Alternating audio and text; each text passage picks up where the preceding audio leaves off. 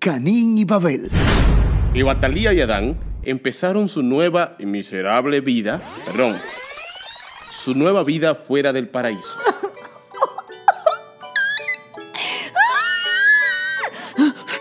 Puja, Eva. Puja. Tú puedes. Eres dura. Uno, dos, dura, dura.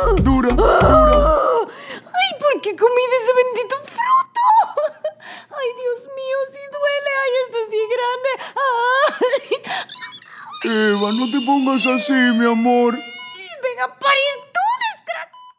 Adán y Eva tuvieron dos macaquitos. Uno fue Canín y el otro Pavel. Cuando jóvenes, ambos ofrecieron una ofrenda al Señor. La ofrenda de Pavel fue aceptada, pero la de Canín no.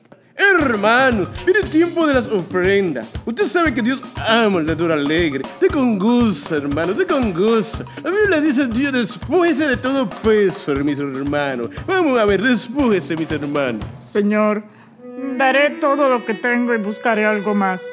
Porque tú mereces todo. Yo daré estos 20 pesos, viejo y arrugado. Que a Duarte le falta un ojo y no tiene cabello. Ni los limpiabotas lo cogen. Así que en algún sitio lo echaré. Total, yo siempre doy menudos, chicle y menta. Al menos esto es papeleta. La ofrenda de Canín fue rechazada y este sintió celos por su hermano Pavel y orquestó un plan para deguabinarlo, perdón, detutanarlo, guindarle los tenis, comérselo con yuca, ñangala fuángala. Pavel, vamos a dar una vuelta. Sí, manito, sí. Vamos a jugar un juego que se llama Apara y Batea.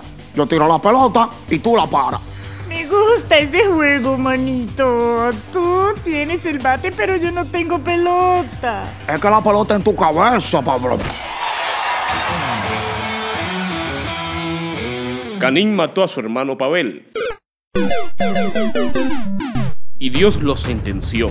Por cuanto hizo eso, serás feo, muy feo, horripilante, tan feo que el cuco se asustará contigo, tan feo que los ratones morderán tu cédula, pero no tu foto, tan feo que si mandas tu foto por correo la detectará el antivirus, tan feo que nadie te querrá, tan feo que los hermanos Rosario no te aceptarán en su grupo, tan feo que si vas a un concurso de feo no te dejarán entrar por profesional. Y Canín dijo, ¡Ay! Gran cosa que yo sea tan feo. Total, los que están escuchando esto son más feos que yo. No se pierda la próxima entrega de Si Dios hubiese hecho a Eva primero.